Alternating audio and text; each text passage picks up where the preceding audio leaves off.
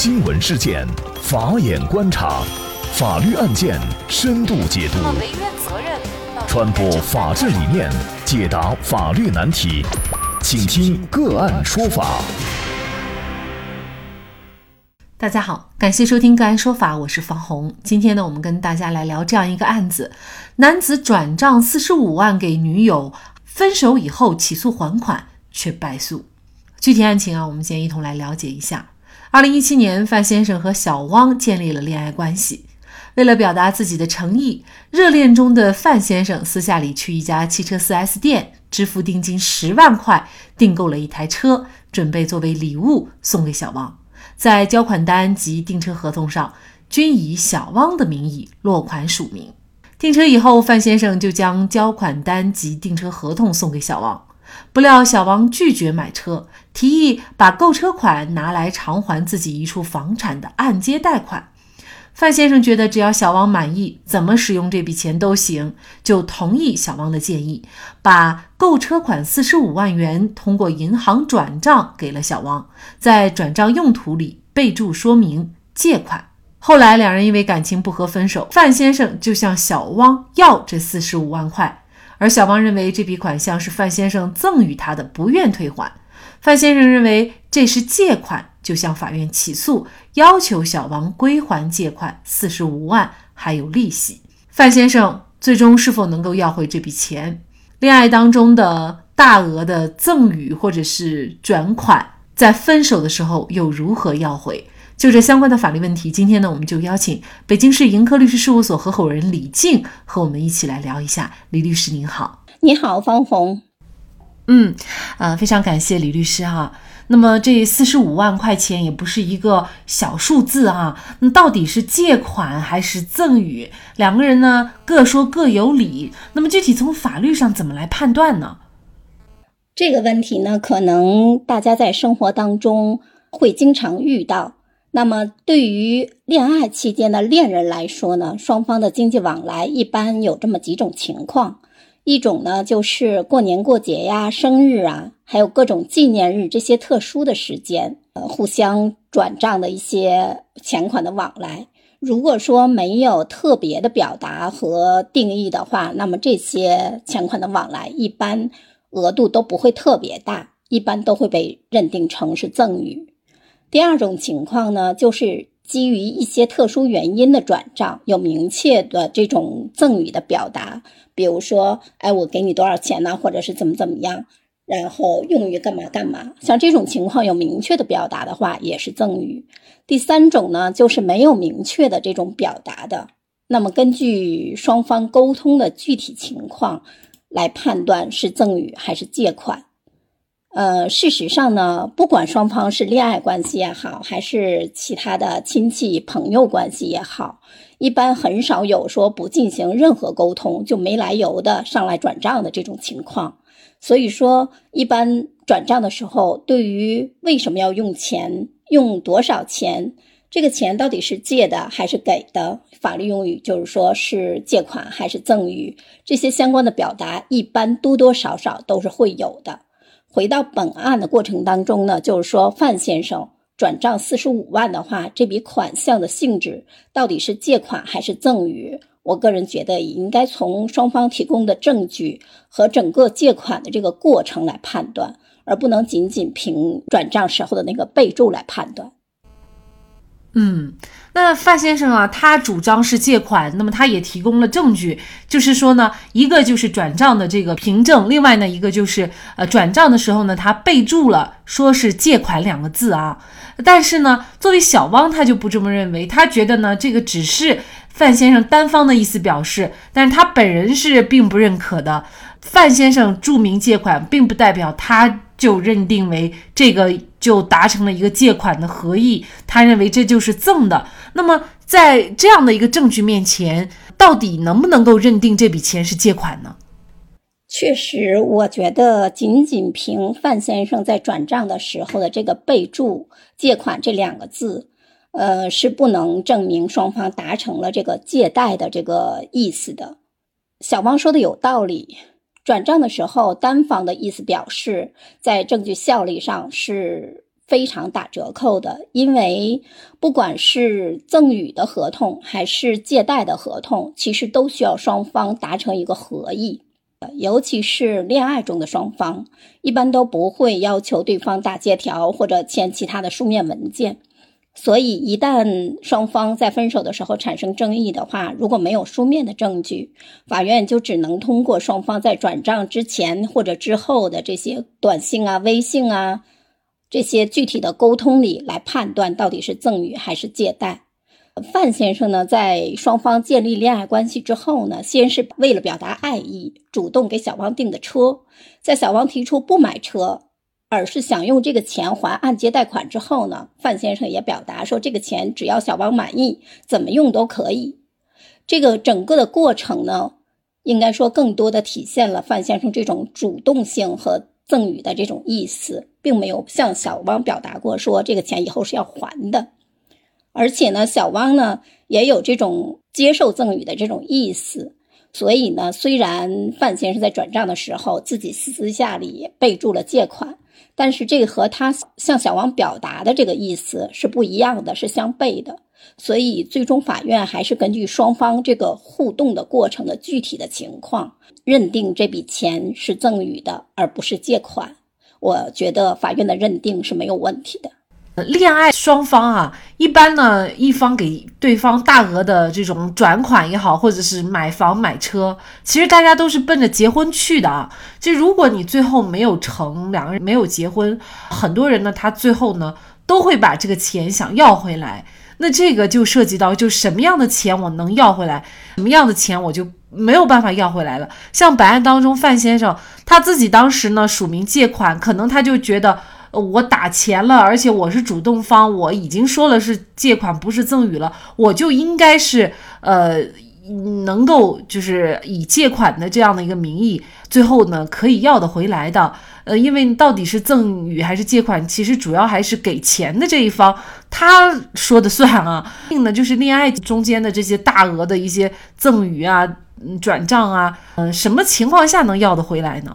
那如果是奔着结婚去的，可能这个款项的转账会有两种情况。一种情况呢，就是在恋爱期间的这种转账，那么它和彩礼要区分开。彩礼和恋爱期间的普通的转账它是不一样的。正常来讲，彩礼是在结婚的之前或者之后，或者是就那一段时间去支付的。但是恋爱期间，如果双方的恋爱时间比较长的话，不一定就是在结婚的前后。所以说，如果说在普通的恋爱期间，而不是为了结婚去给彩礼的话，这样的转账，就像范先生的这个情况一样，要看双方的具体的证据来确定是赠与还是借款。如果确实是在为了结婚而给予的彩礼，这个性质确实是彩礼的话，《婚姻法司法解释二》的第十条是对彩礼在什么情况下应当返还是有明确的规定的。大概有几种情况，一种就是没有办结婚登记的情况下给了彩礼要返还；第二种情况呢，就是双方办了结婚登记手续了，但是没有共同生活，这种情况下也彩礼也是应该返还的。第三种情况呢，就是婚前给的彩礼导致了给付的这个人生活困难的话，也是要返还的。但是，一旦双方结了婚、办了登记手续的话，如果想要返还，必须是以离婚为条件的。所以说，恋爱期间的这个转账，首先要分清楚是普通的转账还是彩礼。这个性质不同的话，他判断是否返还的这个。理由和依据也是不一样的。有的时候，男方为了追求女方，他就会呃愿意哈去掏些钱买各种各样的东西讨好女方。这样的一些转账也好，赠与也好，如果以后想要回来，假设啊没成，你还想要回来，呃，又该注意些什么问题呢？如果想要回来的话，很显然。是希望把这个钱也好，物也好，这种的性质定义成是借，这个意思表达越清楚，要回来的可能性就越大。这种表达的话有两种情况，一种情况的话就是主动表达，在给对方的时候就跟对方说了，哎，这个钱不是给你的，是借的。那先不说什么时候还，总之这个性质是要清楚的。如果说的很清楚，那后面要的时候，这个举证就会越容易。当然了，恋爱期间双方，尤其是更多的是男方哈。可能不愿意做这种表达，因为双方的感情的问题，所以说就会造成含混不清。第二种情况呢，就是被动表达，在一方给另一方转账的时候，假设没有说这个钱是借的还是给的，那么在对方收到了这个钱之后，那么转账的这一方给的这一方如果什么都不说，那这个钱后面被认定成赠与的意思表示的话，可能性更大。那假设。你想要回来，在对方说了赠与的时候，我就表示异议了，说：“哎，这个钱不是给你的，是要还的，是借的，或者说至少你是要附条件的，说：哎，咱们现在关系好，可以不还，后面万一咱们分手了，那是要还的，至少应该有这样的表达，否则的话，那这个不清不楚的情况下，就比较难认定。”